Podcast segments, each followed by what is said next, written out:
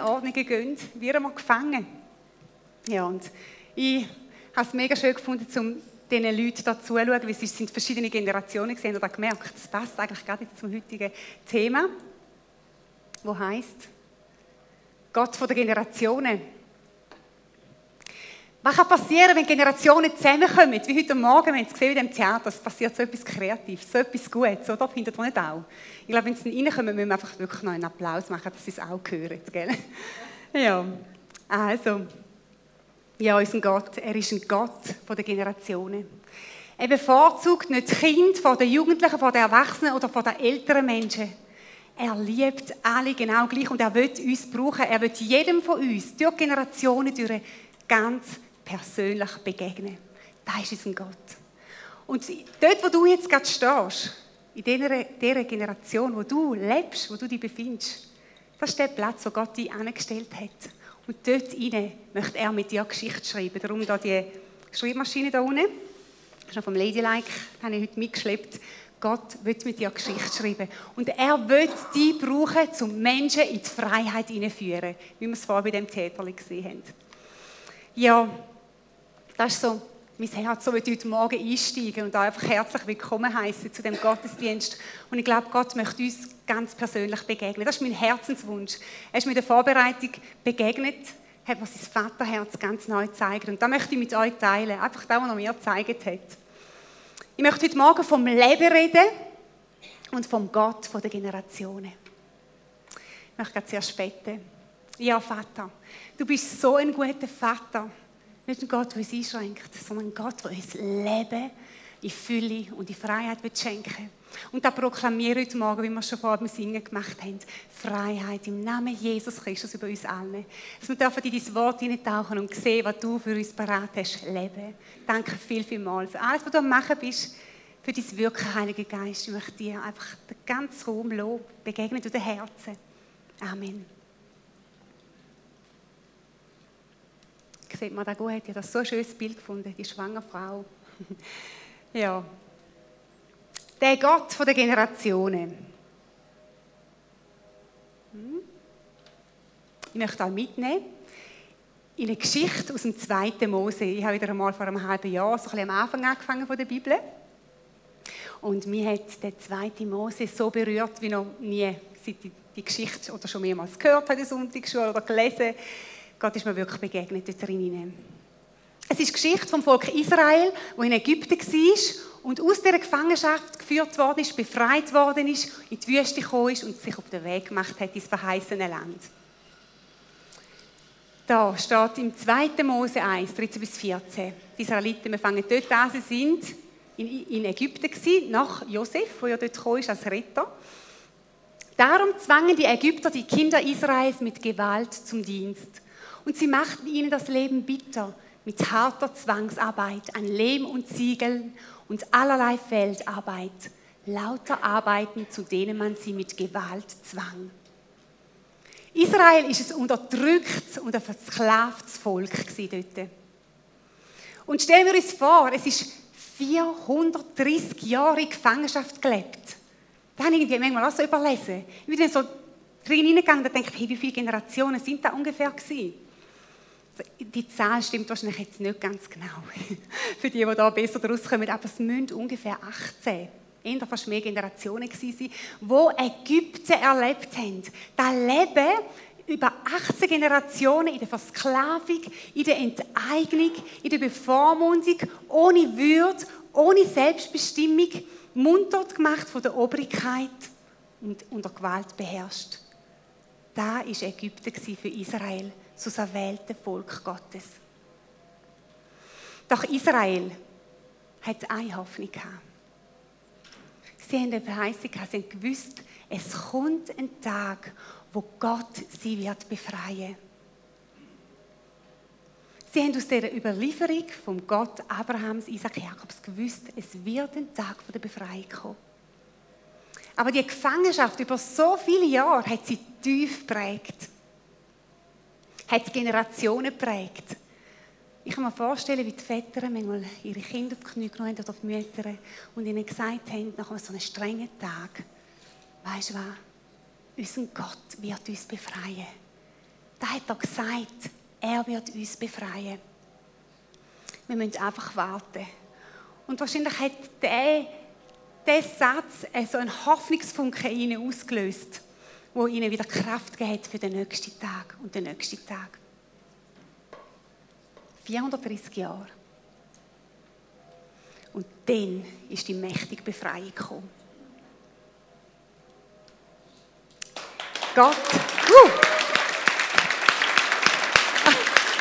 Theaterleute sind auch wieder alle aufgekommen, stimmt?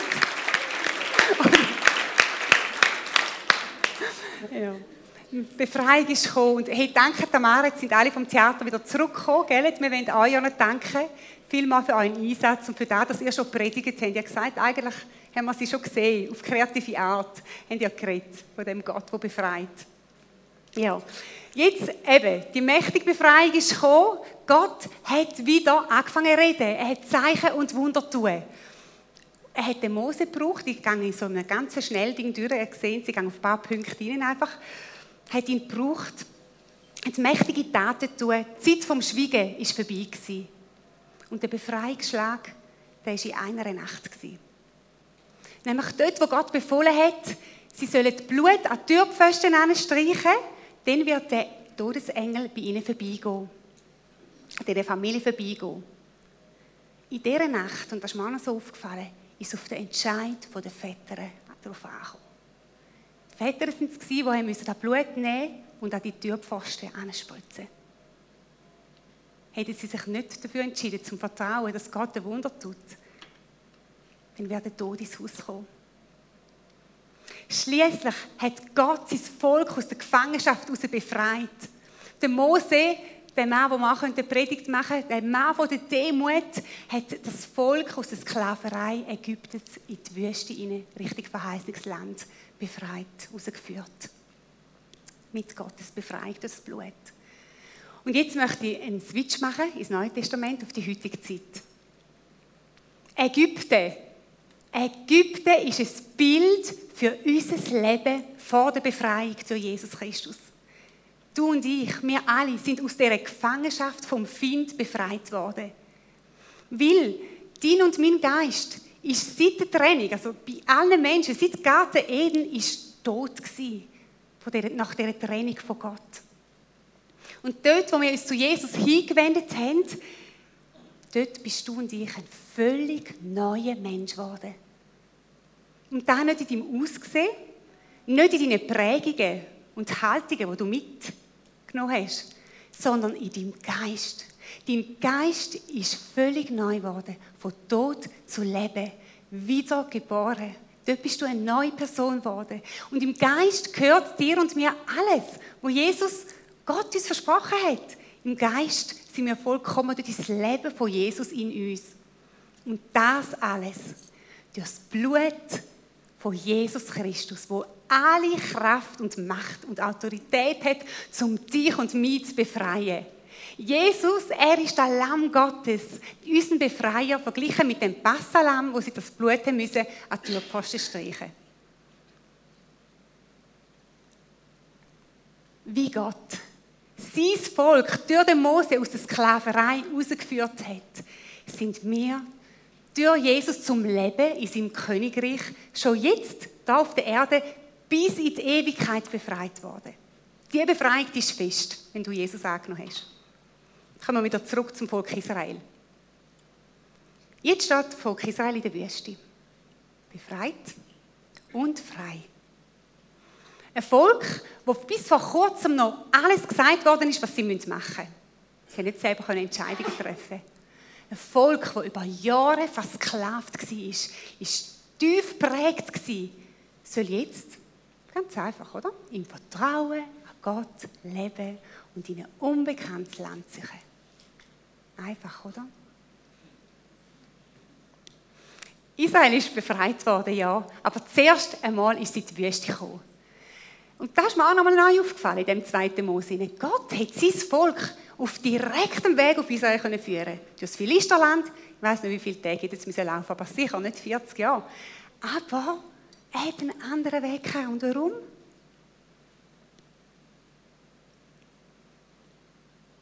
Gott hat gewusst, sein Volk wird schwach. Da war kein Glaube und kein Vertrauen. Wenn sie richtig Philister gegangen wären, dann, wir lesen es in 2. Mose 13, und es geschah, als der Pharao das Volk ziehen ließ, da führte sie Gott nicht auf die Straße durch das Land der Philister, obwohl sie die Nächste war. Denn Gott sprach, es könnte das Volk reuen, wenn es Kämpfe vor sich sehen würde und es könnte wieder nach Ägypten umkehren. Darum führte Gott das Volk einen Umweg durch die Wüste am Schilfmeer. Was für eine Liebe ich auf einmal in diesen Vers gesehen. Er wusste, die hätten so schnell, obwohl sie so krass und dem Joch sind von Ägypten, die hätten umgekehrt, wären wieder zurückgegangen. Sie hatten, nicht, sie noch kein Vertrauen gehabt. Er hätte wollen, einen Plan gehabt. Er hätte wollen, ihre Herzen gewinnen. Gott hat nicht ein Sklavenvolk wollen, das einfach macht, was er sagt, ohne überlegen. Er hat ihre Herz wollen. Er hat eine lebendige Beziehung wollen zu jedem Einzelnen. Ich muss sehen, so ein schöner Parallelvers. Doch dann werde ich versuchen, sie wieder zu gewinnen. Ich will sie in die Wüste bringen und in aller Liebe mit ihr reden. Und als ich die Verse gelesen habe, ist mir das Vaterherz Gottes entgegengekommen. Auf so eine gewaltige Art, so eine Sehnsucht von einem Vater, der möchte, dass seine Kinder endlich erkennen. Endlich lernen zu vertrauen, wie gütig und stark und mit einer tiefen Liebe, dass er sie liebt und will versorgen. Und für den er sie die Wüste genommen. Wir wissen, was dort passiert ist, oder? Er hat Wunder getan. Er hat, würde zeigen, könnt mir doch vertrauen, ich bin mächtiger als alles. Er hat ihnen Brot vom Himmel gegeben, Wasser aus dem Felsen. Er hat sie geheilt. Er sagt, ich bin der Gott Rapha, der Gott, der heilt. Er hat, er hat sie beschützt im Krieg gegen die Finde. Nur einfach ein paar von diesen Sachen, die er ihnen dort gezeigt hat. Die Wüste hätte Zeit sollen sein, wo Gott diese Generation hat absolut und persönlich begegnen. Er wollte, dass sie ihn erkennen. Gott hat sie in die Wüste geführt, dass sie ihn erkennen.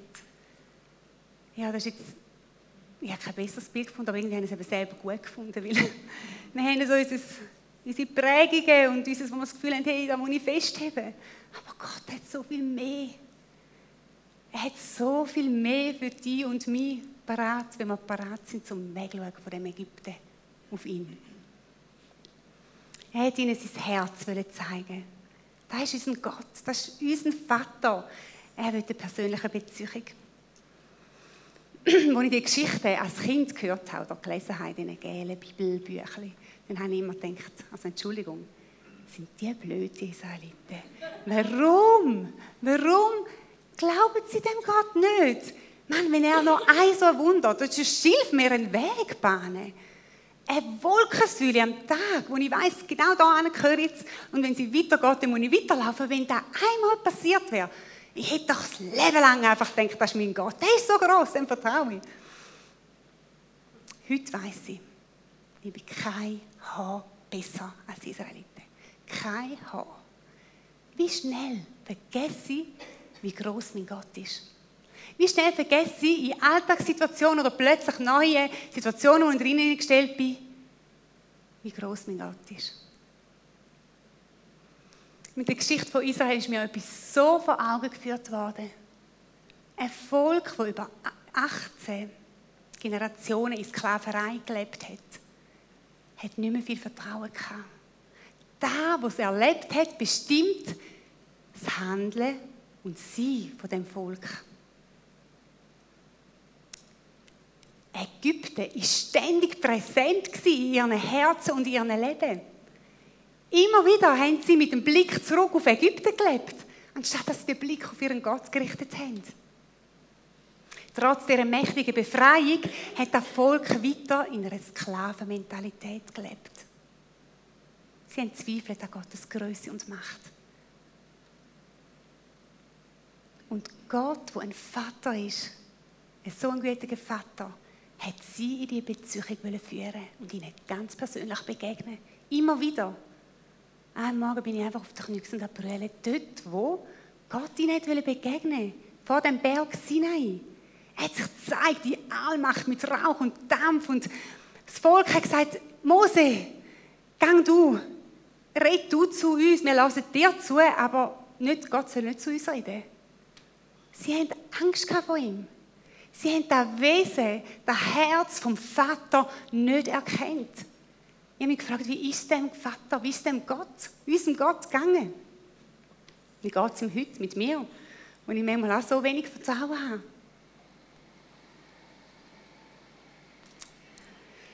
All die Zeichen und Wunder, die haben nicht gelangt. Die Generation, wir wissen es traurig, die musste in der Wüste sterben. Also sie sind gestorben allmählich, oder? Gott hat gesagt, der Unglaube, ich will eine Generation formen, die mich kennt und mit ihnen in das verheißene Land gehen. Es sind 40 Jahre Wüstenerfahrung das Ziel eben das verheißene Land. Die nächste Generation hat da Vorrecht gehabt. Weißt du, bis dort passiert? Gott hat, ich finde, Handstände, alles gemacht, oder? Um seinem Volk begegnen. Er hat ihnen Gebot gegeben, um zu zeigen, da, wenn du dir da hältst, hast du Leben. Wie mit dem Stuhl vorher. Oder? Wenn wir uns nicht halten, sind wir einfach gefangen. Er hat ihnen die Stiftshütte, das ist auch im 2. Mose, ich kann da lesen, die Stiftshütte sie bauen einen Ort, wo sie Gott begegnen können. Und er ihnen zeigt, wie sie opfern können und von der Schuld befreit werden. Was für ein Geschenk. Wir wissen, wie es ist, wenn man sich schuldig fühlt, oder? Sie haben damals schon von Gott bekommen. Was für eine Wohltat. Und gleichzeitig zu dem, was er da gemacht hat, ist eine neue Generation angewachsen. Eine Generation, die die Sklavenmentalität von Ägypten nicht mehr so miterlebt hat, sondern eher von Gott berührt worden ist und sieht, was er für Wunder tut. Sie haben auch erlebt, glaube ich, ganz fest, dass in dieser Zeit von Ägypten, äh, von, von der Wüstenwanderung, etwas passiert ist bei ihren Vätern und Müttern. Ich glaube, die sind bis zum Schluss viel mehr von dieser Sklavenmentalität weggekommen zu Kind Gottes, auch wenn sie nicht mehr in das Land hineingekommen sind. Ich glaube, sie haben ihren, der neuen Generation gesagt, schaut, vertraut auf Gott. Er ist vertrauenswürdig. Sie haben Vorbilder gehabt, die neue Generation von Menschen, die sogar in Ägypten gsi sind, wie ein Mose, ein Josua und ein Kaleb, die gesagt haben, hey, wir vertrauen durch alles durch auf den Gott. Sie haben eigene Erfahrungen mit Gott gemacht. Wir, die jetzt so eines stehen, ihr denkt, jetzt rede ich über Gesetze oder so, aber ich habe gesagt, ich rede heute vom Leben. Wir wissen, dass der alte Bund und Gesetz nie aus nie gelangt haben. Das Volk Gottes hat immer wieder, ist es von Gott weggegangen. Sie haben sich nicht daran halten Und für das hat Gott eigentlich das Gesetz dann einmal gegeben, um zu merken, ihr schafft es nicht allein. Darum haben sie auch viel Leid erlebt, auch später, wo sie dann auch noch schon im verheißenen Land sind. Wie ist Parallele zu dir und mir heute? Du und ich, wir kommen aus dem Ägypten die Gefangenschaft von uns selber, von Menschen, von Umständen, von Schuld und vom Find und am letzten Find dem Tod. Wir haben in dieser Gefangenschaft nicht in der Freiheit, also nicht in der Freiheit leben, sondern wir sind irgendwo unter einem Herr der uns da dirigiert hat. Der Tod kann auch schon im Leben ein Stück weit Einzug halten, zum Beispiel Angst. Das war für mich immer so eine Art Tod, wie man nicht weiterkommt, wie man gestoppt wird nicht so leben kann, wie sich Gott denkt hat. Dann hat uns die Freiheit gefunden. Das Leben hat uns gefunden. Von dem, was ich gesagt habe, möchte ich heute reden. Das Leben hat einen Namen. Es ist Jesus Christus. Jesus hat dich gefunden. Er hat dein Herz, dein Herz mit dem ganzen Ägypten-Schlamassel gefunden und er hat zu dir Ja gesagt. Und er hat gewartet, bis du ein Ja hast zu ihm. Dann hat er dich an die Hand genommen und er hat dich zum Kreuz geführt. Du hast dort sein Leib gesehen, wo blutig ist, zerschlagen, wie wir es vorher gesungen haben. Zerschunden, wie er dort hängt und du hast gesehen, wie sein Blut fließt. Für all deine Scham, für all dein Versagen, für deine Schuld, für deine Prägung, für alles Schlechte, was du tust oder was man dir jemals antun hat. Und du bist in dem Moment befreit worden von all dem, weil er dort für dich gegangen ist. Von dem Moment an, wo du auf ihn geschaut hast und ihn angenommen hast, bist du keine Sklavin, kein Sklav mehr, sondern Tochter und Sohn Gottes. Weil Jesus auferstanden ist und alle deine Last, das ganze Ägypten getragen hat, bist du im Geist eben der wiedergeborene neue Mensch, der in der Freiheit Gottes in seinem Königreich kann leben kann. Und dass ich da nicht einfach irgendetwas sage, habe ich da noch Bibelstellen. Aus dem Epheser, was heisst, können wir da laut miteinander lesen, sehen die es? Er wollte, dass wir zu ihm gehören und in seiner Gegenwart leben, und zwar befreit von aller Sünde und Schuld. Aus Liebe hat er damals schon beschlossen, dass wir durch Jesus Christus seine eigenen Kinder werden sollten.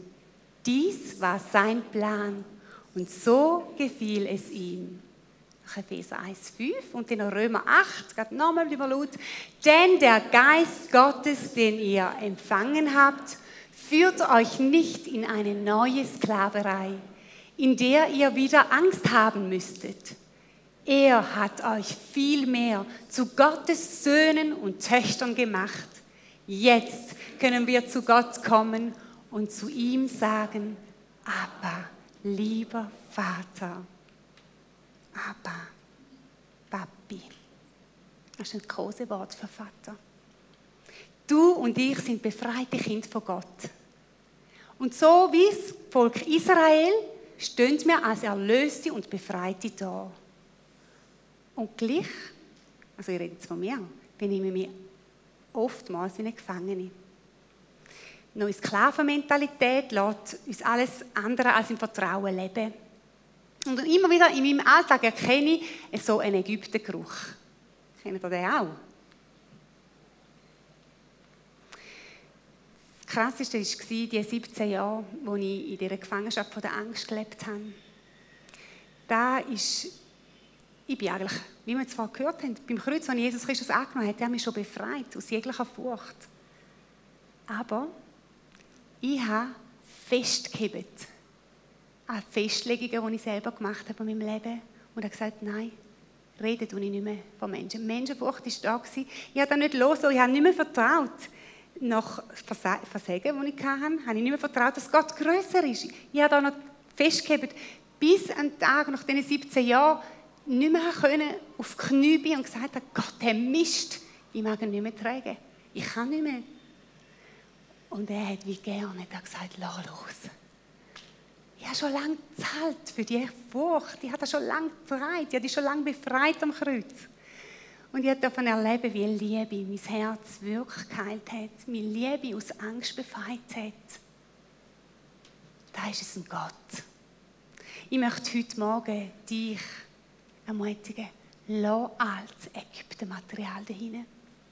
Lass los. Alles über Jahre mitgeschleppt Ägyptenmaterial in deinem Leben, lass los. Gott geht mit dir seinen Weg.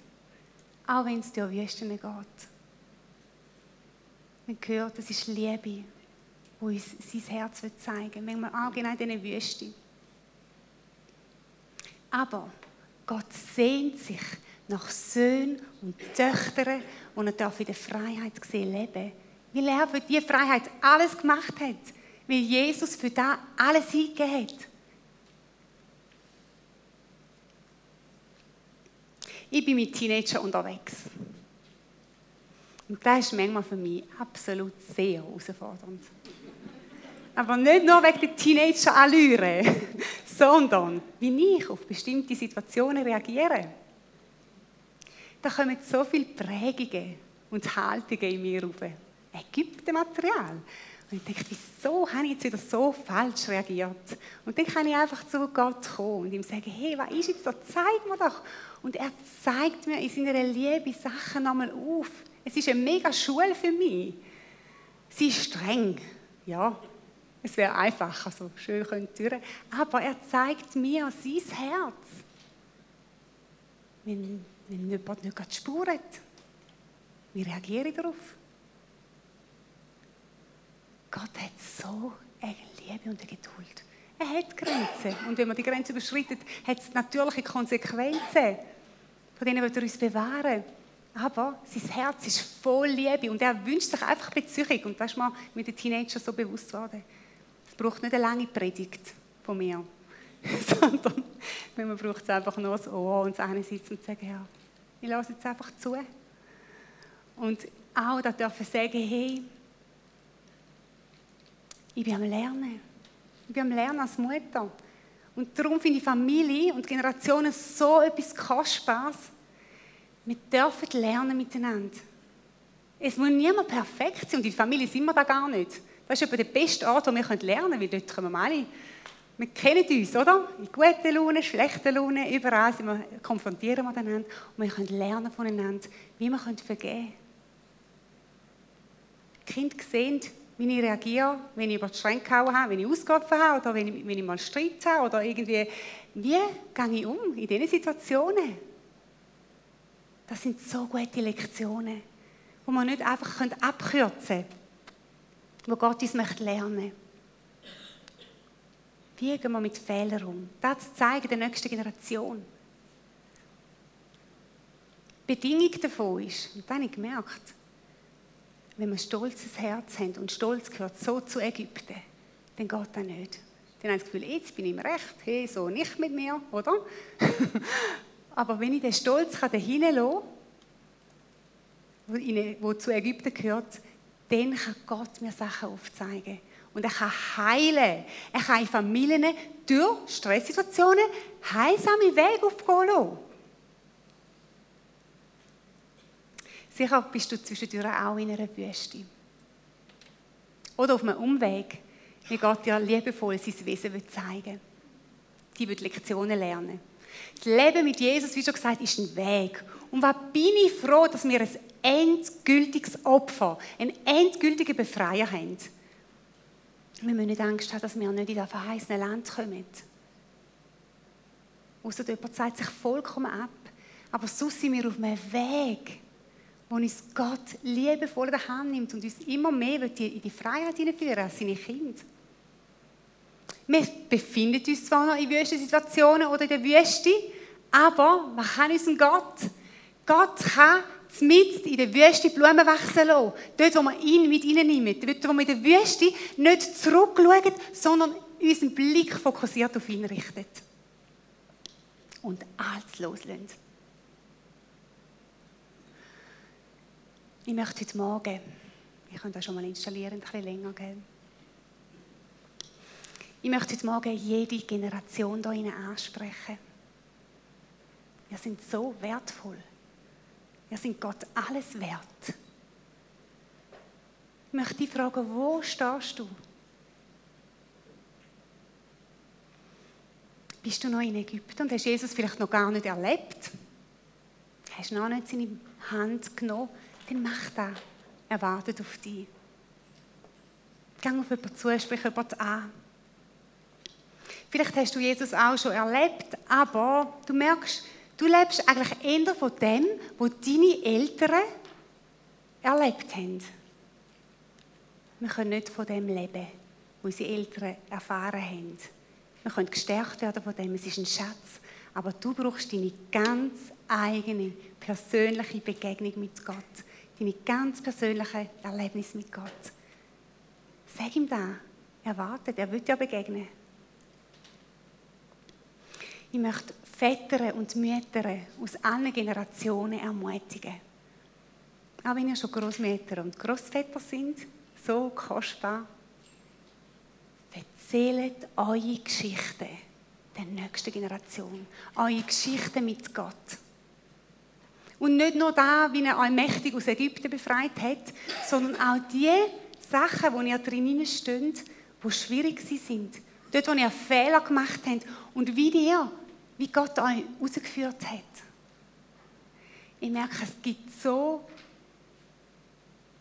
eine andere Ebene, wenn wir anfangen, unseren Kind von dem zu erzählen. Und eben nicht erst, wenn ich jetzt vielleicht in zehn Jahren, wenn ich mal Großmutter bin und schon Abstand habe von, von dem, was bei mir abgeht, sondern wenn wir durch sind oder vielleicht sogar, wenn wir mit im Sturm sind, ihnen erzählen, hey, Gott ist mit mir am Reden, ich merke da etwas. Und sie, sie lernen von dem, wie Gott uns begegnet.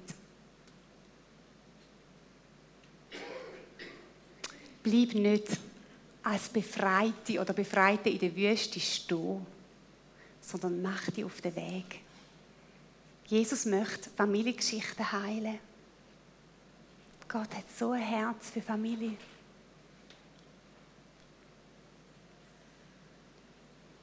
Vielleicht denkst du auch, Gott hat schon lange nicht mehr zu dir geredet.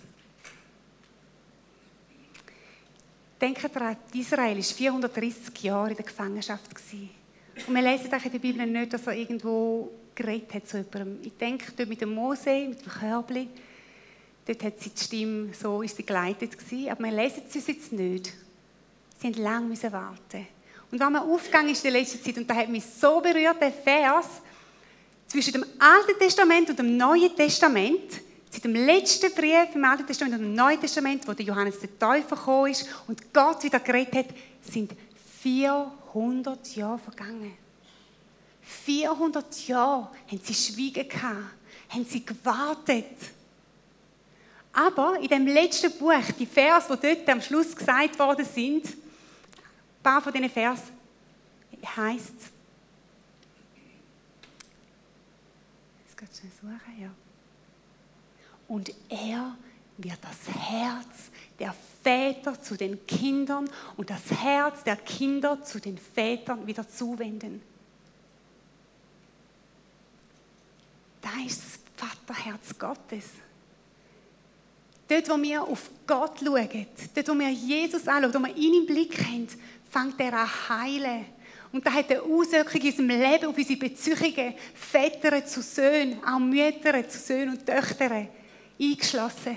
Es hat mit dem zu tun, dass wir den Vater von aller Vaterschaft kennenlernen. Der, der uns so liebt, dass wir von ihm berührt werden und durch diese Berührung einen Unterschied erleben in unseren Familien heilig.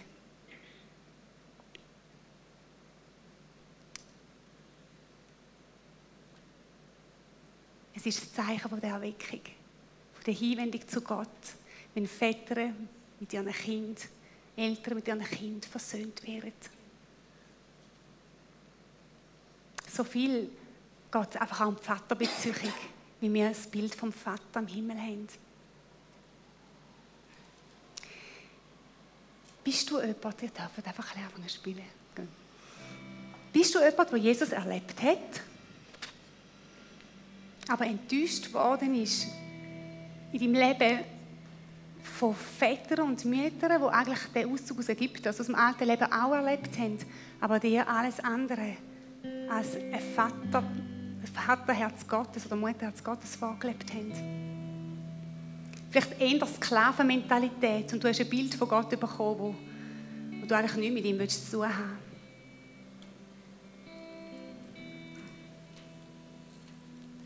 Du hättest eigentlich Vorbilder haben und hast dann nichts gehabt. Vielleicht bist du so eine Person. Dann denk an das, was ich dir vorher vorgemalt habe vom Kreuz, wie Jesus dort gegangen ist.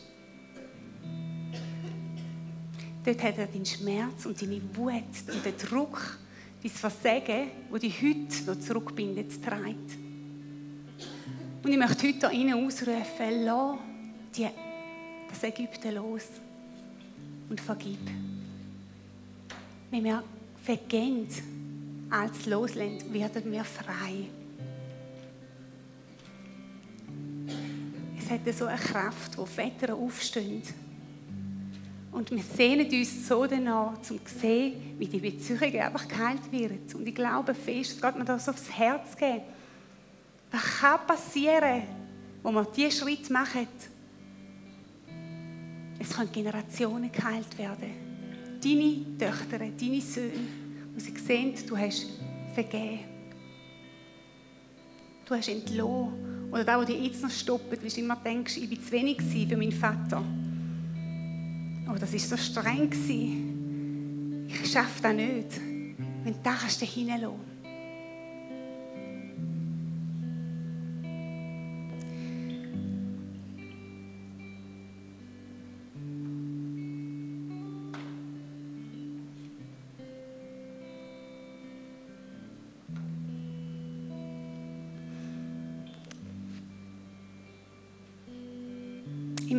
Morgen stellvertretend dich um Vergebung bitten.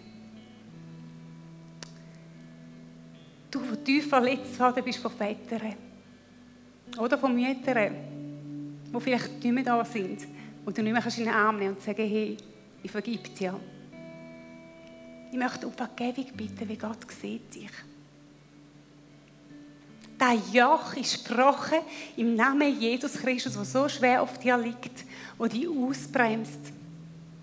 Gott ist ein Gott von aller Vaterschaft. Er ist ein Gott, der dich sucht und wird Heilung bringen in Generation, von Generation zu Generation. Komm, mach heute aktiv einen Schritt. Stand auf. Wir werden nachher den Livestream abstellen und wir werden einfach zusammenkommen und einstehen füreinander, weil ich bin am Schluss der Predigt, ich weiß, es geht nicht so lang, aber ich möchte wirklich eine Zeit nehmen, wo wir vor dem Vater sein Wo du dich fragst, wie sind deine Beziehungen zu Gott, zum Vater durch Jesus und auch zu deinen Kindern, zu deinen Vätern Müttern. Und wir sind eine Gemeinde von Generationen. Es wäre mega schön, wenn ihr aufeinander zugeht, wenn ihr seht, jemand ist nebenan, betet für die Person sage jetzt und einander die Hände auflegen. Kommt führen. Das Gebetsteam kommt auch führen nachher. Und wir wollen für euch einstehen.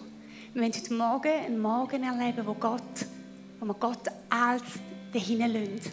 Ablegen in Ägypten, wo wir nachher befreit dürfen weitergehen in die neue Woche. Ich möchte beten. Und ich möchte einfach beten, wieder zum Führen kommen, euch, nachher zum Spielen und möchte die Zeit uns nehmen, um das zu bewegen. Vater von aller Vaterschaft, ich möchte dir so danken im Namen Jesus Christus. Ich möchte dir danken, dass du so ein Vater bist, der uns nachgeht. Ein Gott, der uns nicht in der Gefangenschaft hocken Ein Gott, der uns befreit sieht. Ein Gott, der uns seine Kinder nennt. Oh, Jesus, ich weiß, du sehnst dich danach, noch viel mehr Freiheit zu sehen im Volk. Leben, das durchdringt und rausgeht, wo, wo man sieht und sagt, hey, David, ja, was ist das?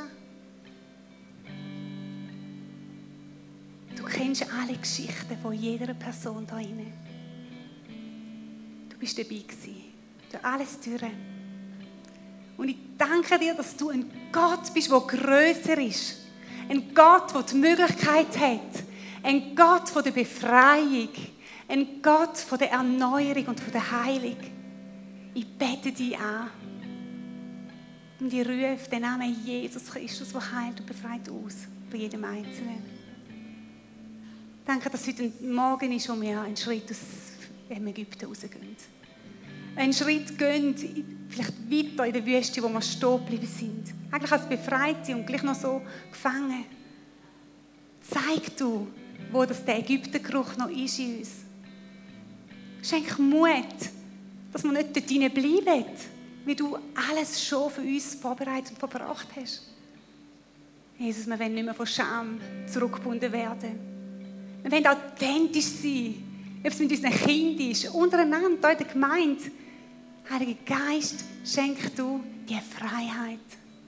Dass wir nicht mehr schauen, was denkt der andere, sondern einfach auf dich fokussiert sind, den Blick auf dich richtet, Jesus. Danke, dass du da bist und dass du Befreiung schenkst, Jesus. Danke. Ja. Wenn ihr spielen, wir sind da vorne. Wenn jemand möchte führen kommen, möchte einfach ermutigen, den Schritt zu tun.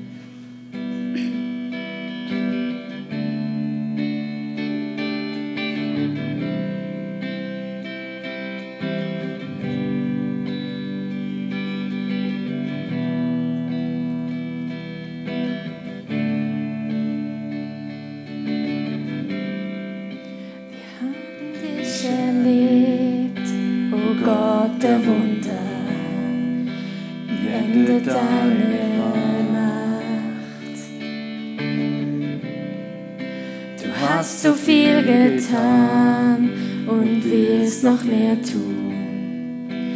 Du hast alle Kraft, denn jede Mauer kannst du niederreißen, jeder Berg muss weichen, alles kannst du tun. Jedes Leben kannst du wieder heilen, erreichen, alles kannst du tun. Die tiefste Nacht wird von dir hält, wird von dir hält. Oh Gott der Erweckung, Hoffnung erwacht, den Tod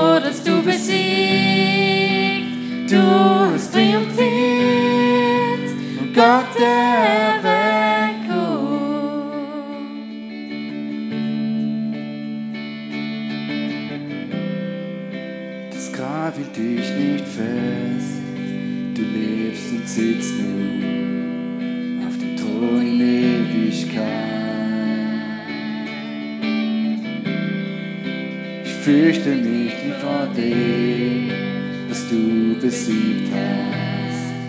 Ich vertrau auf dich allein, denn jede Mauer kannst du wieder reißen. Jeder Berg muss weichen, alles kannst du tun. Jedes Leben kannst du wieder heilen, Herz erreichen, alles kannst du tun. Die tiefste Nacht wird von dir hält, wird von dir hält. Oh Gott der Erweckung, Hoffnung erwacht, den Tod hast du besiegt, du hast triumphiert, Gott der Erweckung.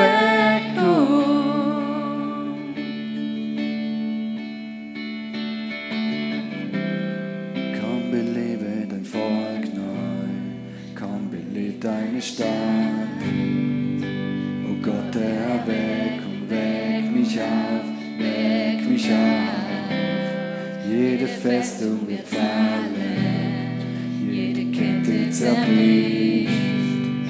Oh Gott der Erweckung, weck mich auf, weck mich auf. Komm, belebe dein Volk neu, komm, belebe deine Stadt. Oh Gott der Erweckung, weck mich auf, weck uns auf.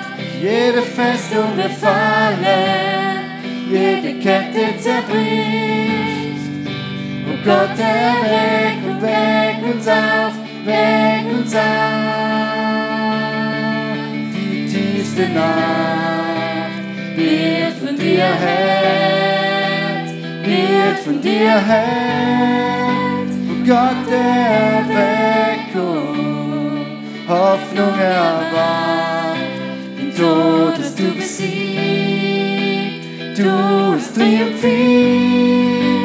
Gott der Erweckung, die tiefste Nacht wird von dir hält, wird von dir hält. Oh Gott der Erweckung, Hoffnung erwacht, den Tod hast du besiegt, du hast triumphiert.